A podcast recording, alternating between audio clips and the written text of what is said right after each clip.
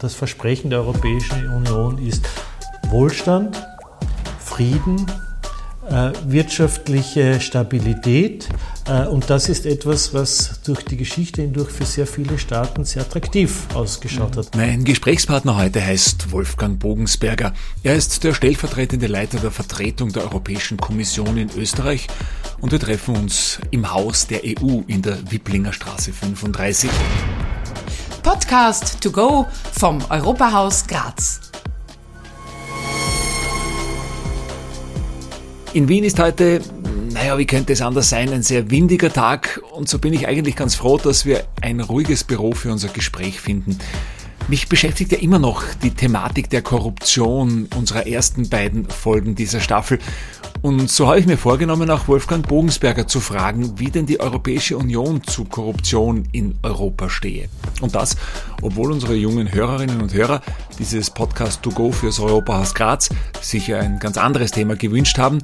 Wir werden heute viel über die Europäische Union und die Erweiterung erfahren.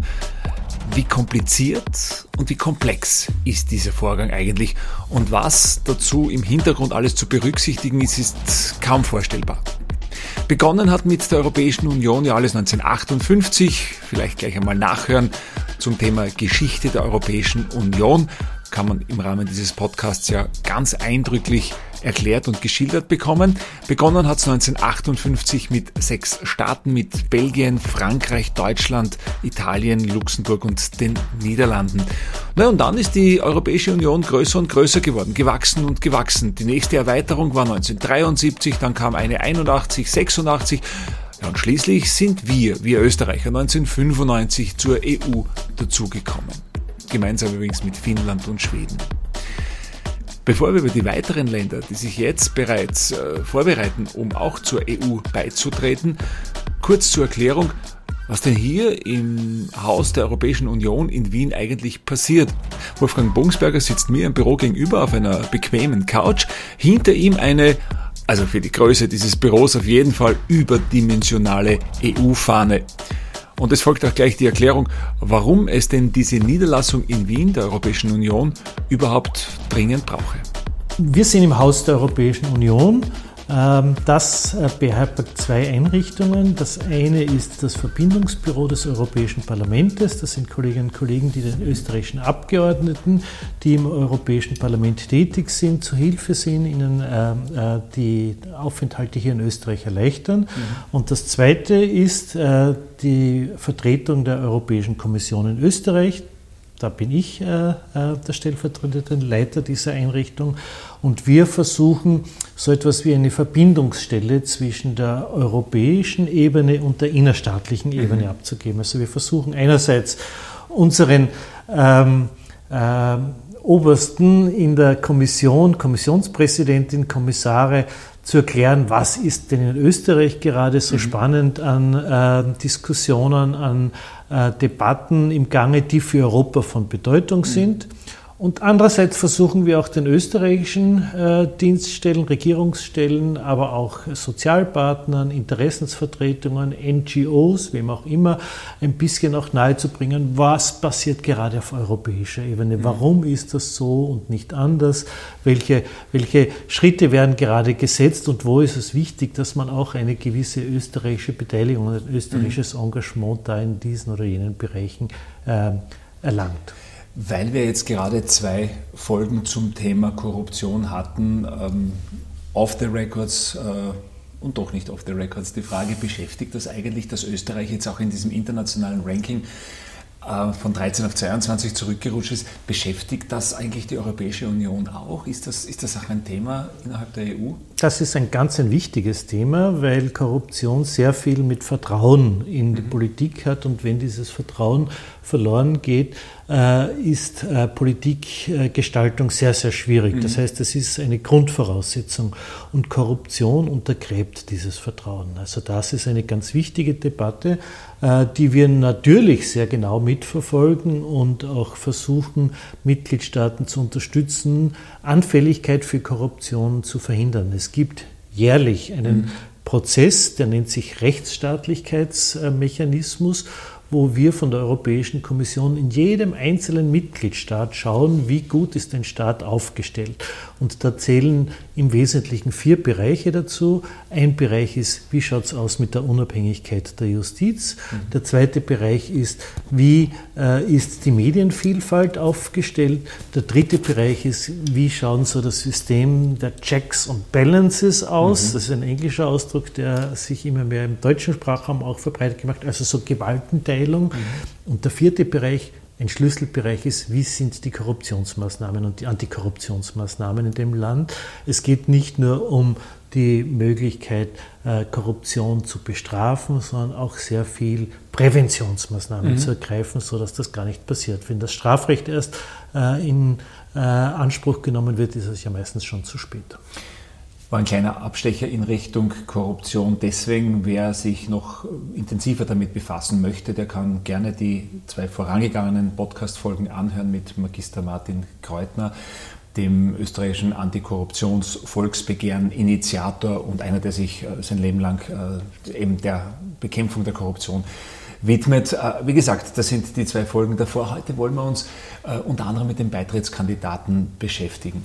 Und jetzt fragt man sich vielleicht, wie wird man äh, als Wolfgang Bogensberger, stellvertretender Leiter der Vertretung in Österreich der Europäischen Kommission, ganz kurz, ich habe in Ihrem Lebenslauf gefunden, Sie sind Doktor der Rechtswissenschaften und Doktor der Philosophie, mhm. waren vor EU-Zeiten, wenn man das so sagen will, Richter am Jugendgerichtshof in Wien, aber haben Ihre Jugend selbst in der Steiermark verbracht, ja. in Judenburg maturiert, ja. also quasi von Steirer zu Steirer heute dieses Gespräch. Und dann daher mit diesen Aufgaben der Europäischen Kommission betraut. Eine der Aufgaben ist natürlich auch, Menschen zu informieren. Ich habe gesehen, das ist ein sehr großes Haus, es gibt da Vortragssäle. Das heißt, ihr habt wahrscheinlich auch immer wieder Besuch hier von Schülerinnen und Schülern, die sich das Ganze zeigen lassen. Wir haben in unserem Haus äh, viel Besuch. Es kommen Leute von der Straße einfach herein und die mhm. werden bei uns informationsmäßig versorgt. Wir versuchen besonders viel auch äh, Informationen zu geben an Schülerinnen und Schüler. Die sind immer sehr, sehr interessiert und sehr aufgeweckt. Aber es ist nicht nur so, dass wir im Haus viele Veranstaltungen haben, die grundsätzlich für alle öffentlich sind und die man auch jederzeit über unsere Homepage abrufen kann. Da gibt es ein eigenes mhm. Newsletter, den kann man auch abonnieren, wenn man ähm, gerne äh, über letzte wichtige Schritte im äh, Bereich der Europäischen Union informiert äh, sein möchte. Wir gehen aber auch vor Ort. Das heißt, wir haben mhm. in allen Bundesländern, so auch in der Steiermark, mhm. ähm, sogenannte Europe Direct Stellen, Europa Direkt Stellen, die äh, die Aufgabe haben, direkt vor Ort äh, Europa äh, ins Gespräch zu kommen mit Schulen, mhm. mit äh, ähm, nicht, äh, allen möglichen Einrichtungen, kulturellen Einrichtungen, äh, Leuten in den Gemeinden, wer auch immer mhm. kann sich an diese Stellen wenden und das ist eins einer unserer vornehmsten Aufgaben, würde ich sagen, dass mhm. wir eigentlich ähm, das Verständnis und auch die Sensibilität, dass sehr vieles, was in unserem täglichen Leben passiert, mit Europa ganz eng verknüpft ist und verbunden ist. Ich erinnere mich an ein Gespräch, das wir mal geführt haben, wo Sie gesagt haben, Europa, das sind wir alle und ja. das muss auch das Bewusstsein der Menschen kommen, ja. dass wir nicht auf irgendetwas hinzeigen und sagen, das ist Europa, sondern Europa sind wir. Jetzt wird Europa größer. Mhm. Europa wird erweitert. Es gibt den, ich habe mir das rausgesucht, Sie hätten es auswendig gewusst, Artikel 49 des EU-Vertrags räumt jedem europäischen Land das Recht ein, einen Antrag auf EU-Mitgliedschaft zu stellen. Dann gibt es den offiziellen Status Beitrittskandidat, den vergibt die EU an Staaten, die einen Aufnahmeantrag gestellt haben. Jetzt frage ich mich, in der Geschichte, und wir haben die Geschichte auch im Podcast schon erklärt, ähm, der Europäischen Union und Österreichs, war so, dass wir 89, also wir, wir Österreicher, jetzt einmal 89 den Antrag gestellt haben, 95 ist Österreich zur Europäischen Union gekommen. Das sind sechs Jahre. Und ich denke mal, also jetzt mein Gefühl, sechs Jahre ist eine Wahnsinnszeit. Wenn man sich anschaut, wie das Ganze jetzt mit anderen zukünftigen Beitrittskandidaten angeht, dann muss man sagen, sechs Jahre, das war sogar relativ flott. Was passiert in dieser Zeit vom Antrag von der Antragstellung bis hin äh, zur Aufnahme in die Europäische Union. Was muss denn da alles abgeklärt sein? Also diese sechs Jahre in Österreich, das würde ich sagen, war ein Rekordtempo. es scha schaut lange aus, aber wenn man sich anschaut, was da eigentlich passiert in dieser Zeit, das ist immens viel, immens viel. Was wird, was wird von einem Staat verlangt, äh, der zur Europäischen Union beitreten möchte? Nicht nur, dass es in Europa liegt, äh, sondern vor allem, dass es mehrere Kriterien erfüllen mhm. kann, äh, weil äh, das ist Europa oder die Europäische Union ist eine Vereinigung, wo Mitgliedstaaten in zentralen Bereichen ähnliche Vorstellungen haben mhm. sollen. Und diese Vorstellungen sind, würde ich sagen, äh, auf einzelne Bereiche runtergebrochen, die, dass es unbedingte Voraussetzung ist, dass wir in einem demokratischen System leben. Mhm. Rechtsstaatlichkeit, das heißt, äh, dass die Entscheidungsbefugnisse und die Gestaltungsbefugnisse auf mehrere verteilt sind.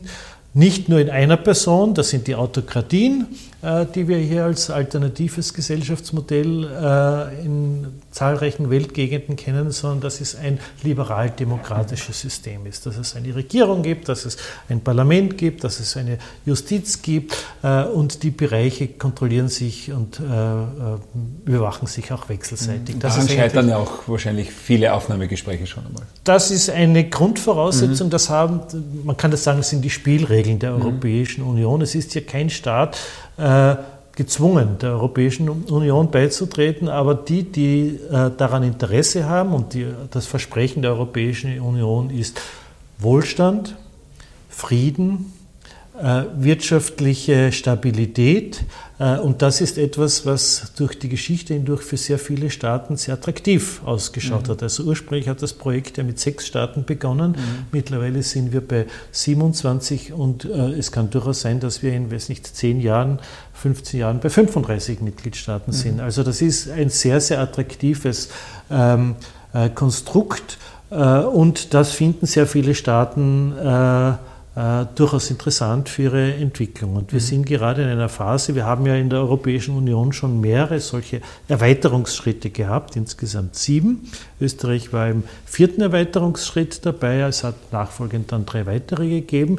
Das heißt, das ist schon etwas, was äh, ein europäisches ähm, eine europäische Identität auch erzeugt. Es gibt kein alternatives Projekt, das parallel dazu läuft. Das heißt, Staaten, die in Europa ähm, ähm, verwurzelt sind, verankert sind, die sich mit diesen ähm, gemeinsamen Werten, die wir in Europa haben, äh, einverstanden erklären, die auch so etwas wie eine äh, offene Marktwirtschaft haben, äh, wo man äh, einem Wettbewerb auch ausgesetzt ist, äh, aber dieser Wettbewerb auch sehr innovationsfreudig ist. Äh, ähm, wenn Staaten das für sich selbst als Perspektive äh, ansehen und einsehen, die können dann einen Antrag stellen. Wenn dieser Antrag gestellt wird, dann prüft die Europäische Union, ist das ein, ein Staat A, der wirklich in Europa liegt. Wir hatten auch bereits einen Antrag aus Marokko.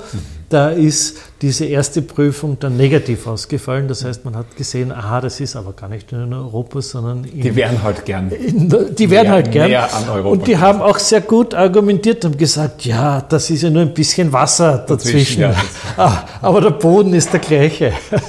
Äh, also da hat man gesagt, nein, nein, es ist doch Afrika und nicht, nicht ja. Europa. Aber es gibt durchaus Grenzfälle. Also die Türkei ist, ist definitiv zu, ich glaube, 90 Prozent 90 Prozent in, Asien, in Asien also. aber ein Teil in Europa und das hat man als ausreichend. Aber Türkei hat jetzt ein anderes Problem, glaube ich. Hat ein anderes Problem. Aber darüber ja. wollen wir heute auf jeden Fall noch reden. Das war ein kleiner Spoiler in Richtung äh, Folge 2, wenn wir auch darüber reden. Und dann haben Sie gesagt, also gibt es diesen Antrag. Dann und dann kommen Antrag. irgendwann einmal tausende Fragen, habe ich gelesen. Nein, nein, da gibt es einen Antrag und dann ähm, äh, sagt man, okay, Grundvoraussetzung erfüllt, äh, die meinen das ernst äh, und liegt in Europa und dann äh, sagt Europa, okay, du bekommst den Status eines Bewerberlandes. Mhm. Und dann ist man Bewerberland, das heißt, dann hat man ein bisschen Zugang auch an, äh, an, an, Finanzmittel, die helfen beim Aufbau, weil es sind enorme Reformen, die von äh, mhm. Staaten abverlangt werden. Und dann also äh, darum ist auch dieser Bewerberstatus schon so ganz wichtig. Das habe ich vorher nicht verstanden. Warum? Ganz wichtig, weil da, da hat man dann plötzlich offene Türen, dann hat man Zugang zu äh, bestimmten Finanztöpfen, mhm. Unterstützungstöpfen, Heranführungshilfen nennt man das. Äh, und dann ist der entscheidende Schritt hin zu konkreten Verhandlungen. Soweit, so gut.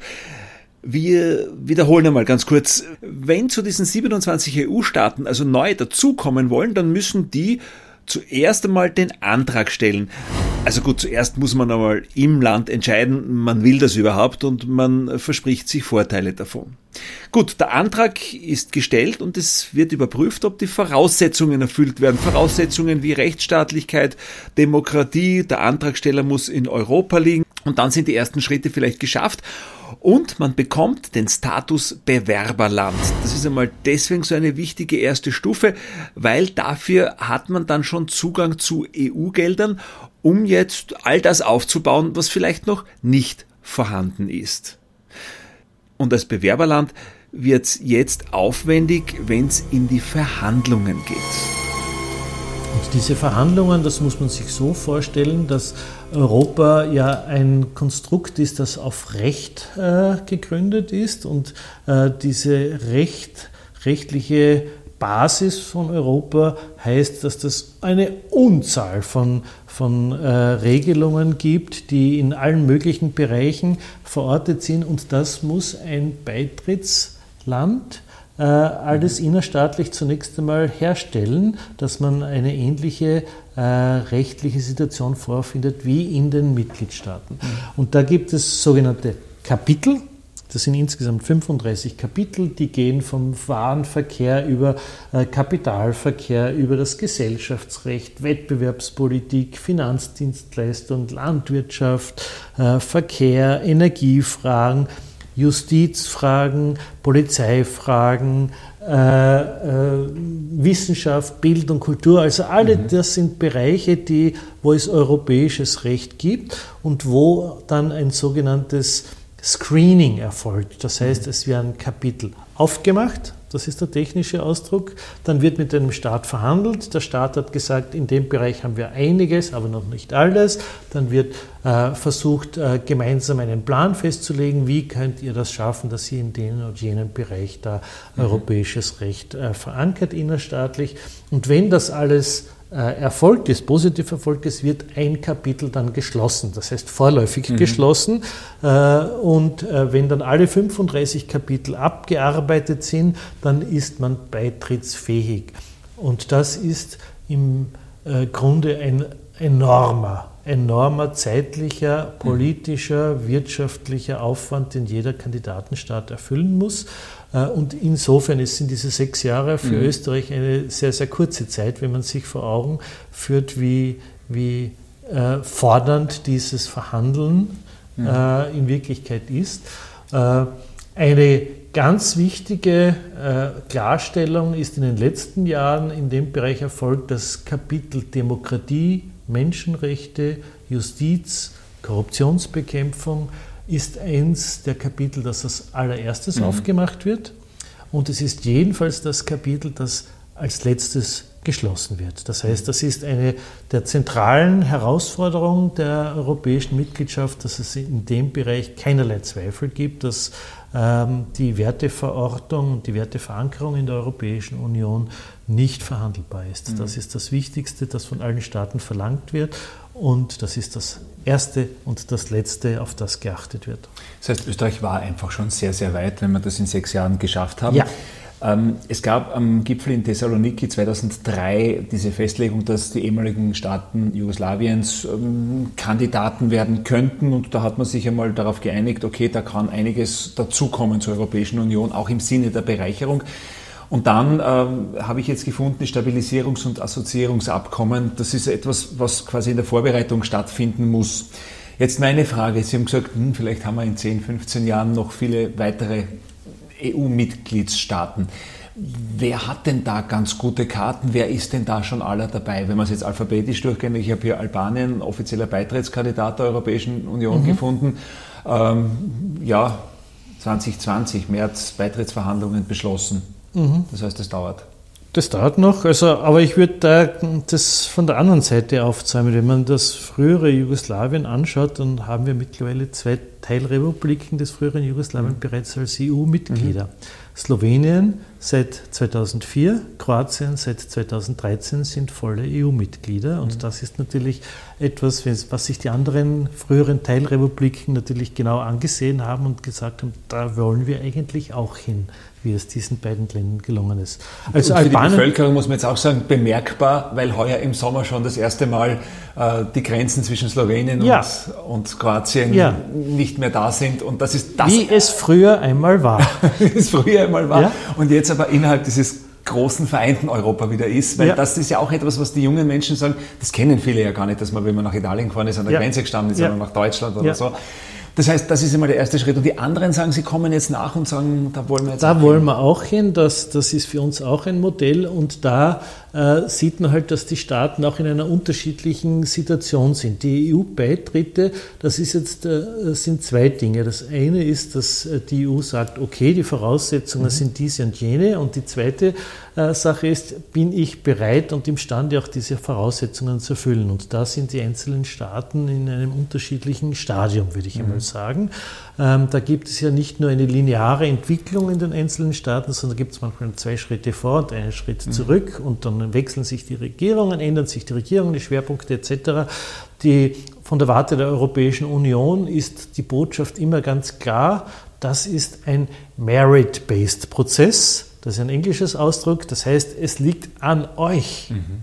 Es liegt an euch, wie, seid, wie ernsthaft betreibt ihr das? Wie ernsthaft mhm. betreibt ihr diesen Wunsch? Das ist mhm. nicht etwas, wo wir euch nachlaufen, sondern es ist etwas, wo ihr euch anstrengen müsst. Mhm. Und das ist von Anfang an klar und das ist der Hauptunterschied äh, für die Geschwindigkeit. Nicht nur, dass es mhm. unterschiedliche Ausgangspositionen gibt, sondern auch, wie ernsthaft wird dieser Beitrittsprozess tatsächlich verfolgt. Ein Beispiel, die Slowakei hatte auch relativ schwierige Voraussetzungen, mhm. aber es hat einer, in einer Phase, in einer politischen Phase, wo alle politischen Parteien das im Wesentlichen mitgetragen haben, eine Ernsthaftigkeit gegeben und die Slowakei hat letztlich zwischen dem Antrag und dem Beitritt äh, äh, auch nur eine Zeitspanne von sechs, sieben Jahren gehabt. Mhm. Das heißt, es ist eine nationale Kraftanstrengung, wo alle äh, an einem Strang ziehen müssen, aber es ist machbar. Es gibt Staaten, wo das sehr viel länger dauert, weil letztlich auch die Ernsthaftigkeit dieses Beitrittswunsches nicht so deutlich erkennbar ist, weil man äh, halbherzige Reformen macht, Reformen, die rückgängig macht, macht ja, genau. etc. Mhm. Und äh, aus der Warte der Europäischen Union ist das zwar bedauerlich, aber das ist eine Arbeit, die äh, dem jeweiligen Land nicht abgenommen werden kann. Mhm. Bosnien, auch ähm, Antrag auf Mitgliedschaft in der Europäischen Union eingebracht, äh, 2016. Ja. Dezember 22 als Beitrittskandidat anerkannt, Bosnien-Herzegowina. Ja. Das heißt, da ist man schon einen entscheidenden Schritt weitergekommen und das sind genau diese Länder, die Sie angesprochen haben. Da will man offenbar. Ja, da, also da ist jetzt ein ganz deutliches Signal ähm, äh, aus diesem Land gekommen. Äh, wir wollen jetzt wirklich äh, äh die Perspektive mhm. EU-Beitritt äh, ambitioniert, engagiert und ernsthaft verfolgen. Und das wurde honoriert, dass ihnen dann dieser Status zuerkannt wird. Aber jetzt beginnen die Mühen der Ebenen, jetzt beginnt dieses mhm. Screening, jetzt beginnen diese Verhandlungen dann äh, danach, wenn, wenn, wenn das eröffnet wird, äh, wo die einzelnen Kapitel durchgegangen äh, werden. Und das ist manchmal auch sehr schwierig für Staaten, weil man sich zum Teil in neue Gebiete vorwagen muss und vielleicht andere liebgewordene Traditionen auch aufgeben muss. Mhm. Und es gibt äh, äh, in diesen Bereichen einfach eine ziemlich klare Perspektive. Das ist, was wir von unseren Mitgliedstaaten verlangen und erwarten. Und das, da gibt es keine Ausnahmen. Äh, wir können unter Umständen, wenn das sehr, sehr schwierig ist, bei den Verhandlungen sagen, äh, vielleicht nicht sofort, aber innerhalb einer Übergangszeit von zwei, mhm. drei Jahren, dass ihr das herstellt das ist dann alles schon so das, das Feintuning. Aber das Prinzip als solches ist, äh, ist, nicht, ist nicht in Frage gestellt. Wenn man sich einen schwierigen Kandidaten anschaut, dann ist das wahrscheinlich auch Montenegro, 2008 bereits äh, mhm. äh, eingereicht, offizielle Bewerbung um die EU-Mitgliedschaft. Die Europäische Kommission äh, übergab dann einen äh, Beitrittsfragebogen, habe ich gefunden, mit ca. 4000 Fragen. Mhm. Dann sind die zurückgekommen, ähm, ja, wurde feierlich überreicht und die Verhandlungen haben begonnen und finden immer noch statt. 2012, ja. also das sind wir jetzt bei zehn Jahren. Ja, mehr als zehn Jahren, fast elf Jahre schon. Mhm. Ähm, aber da sieht man auch, also Montenegro, da sind 33 Kapitel offen schon, also die wurden schon geöffnet. Das heißt, es wird sehr viel und intensiv verhandelt, aber erst drei wurden abgeschlossen. Mhm. Äh, das heißt, von diesen sehr vielen Kapiteln fehlt noch in vielen Bereichen Umsetzungsschritte äh, und äh, die Europäische Union unterstützt Montenegro dabei und gibt äh, Anleitungen, Hilfestellungen, wo auch immer das äh, gewünscht wird. Aber die Arbeit muss, muss vor Ort geleistet mhm. werden und das ist eine Grundvoraussetzung. Detto Nordmazedonien, auch da bei Nordmazedonien war es ein bisschen anders, weil da war eine Schwierigkeit, dass die Verhandlungen nicht äh, sogleich beginnen konnten. Bei Montenegro hat man doch äh, den Antrag 2008 ähm, Status Bewerberland 2012 und Verhandlungen 2014. Also es ist zeitlich relativ nahe gelegen. Mhm. Äh, bei Nordmazedonien äh, hat es auch sehr früh bereits Antrag gegeben, 2004 und das Bewerberland 2005 und dann ist lange Zeit nichts mhm. passiert. Warum nicht? Weil es ein großes Problem mit einem EU-Mitgliedstaat gegeben hat, mit Griechenland, Griechenland das gesagt hat, wir sind mit dem Namen nicht ja, einverstanden. Der gehört uns. Das ist unser, das ja, ist ein, das ist eine Teil, ein Teil innerhalb von Griechenland, das mhm. Mazedonien heißt. Und es kann nicht sein, dass ein anderes Land auch mhm. Mazedonien mhm. heißt. Äh, und da hat es äh, eine sehr, sehr schwierige, äh, lange Phase gegeben, das aus der Warte des, man hat lange dann so einen komischen Ausdruck verwendet, Führung, also former Yugoslavian Republic of Macedonia, also frühere jugoslawische ja. Republik, Teilrepublik Mazedonien, äh, als Arbeitstitel, aber nicht festgelegt, wie soll das Land wirklich heißen. Und das geht in die Identität letztlich eines Landes. So wie, welchen Namen hat man? Und man hat sich dann erst in, äh, im Jahr 2022 diesen Streit mit Griechenland beenden können. Und das Resultat war, dass Mazedonien sich bereit erklärt hat, Nordmazedonien äh, mhm. sich zu benennen und damit äh, mit diesem äh, mit der Lösung dieses Streits mit Griechenland konnten dann erst die Verhandlungen begonnen werden. Das heißt, es liegt zum Teil manchmal auch an solchen Dingen, die natürlich auch äh, eine politische Komponente in sich tragen und, und jetzt nicht allein äh, von dem Land, das beitreten möchte, gelöst werden können. Mhm. Aber wir haben es geschafft. Mhm. Ja, und hier an dieser Stelle drücken wir wieder mal auf Pause und verweisen auf Teil 2 unseres Gespräches. Was wir aus Teil 1 mitnehmen, 35 Kapitel müssen von jedem Antragstellerland abgearbeitet werden, von der Landwirtschaft über Justiz, Wissenschaft, aber auch die Kapitel Demokratie und Menschenrechte sind dabei und das sind nun einmal europäische Werte, die nicht verhandelbar sind. Da müssen tatsächlich alle Vorgaben erfüllt werden. Wir haben einige Länder schon angesehen, aber jetzt wollen wir uns im nächsten Teil einmal erklären lassen, wie schaut's denn weiter aus mit den Ländern Serbien, mit der Türkei als Beitrittskandidaten, aber vor allem auch mit der Ukraine. Als Reaktion auf den russischen Überfall auf die Ukraine 2022 haben ja die östlichen EU-Staaten Polen, Slowenien und Litauen die Forderung der Ukraine, den Status eines Beitrittskandidaten zu erhalten, unterstützt. Ja, und äh, im Februar 22 hat der ukrainische Präsident Zelensky den Antrag auf die Aufnahme seines Landes in die Europäische Union unterzeichnet. Und dann ist es eigentlich Schlag auf Schlag gegangen. Bereits im Juni empfahl die Kommission der Ukraine den Kandidatenstatus zu erteilen und am 23. Juni erteilte dann der Europäische Rat auf einem Gipfeltreffen in Brüssel der Ukraine gemeinsam übrigens mit Moldau den Status eines Beitrittskandidaten. Äh, ja, weitere Details dazu dann eben in Teil 2. Wir lassen uns von Wolfgang Bogensberger, dem stellvertretenden Leiter der Vertretung der Europäischen Kommission in Österreich, erklären, wie es denn da weitergehen könnte.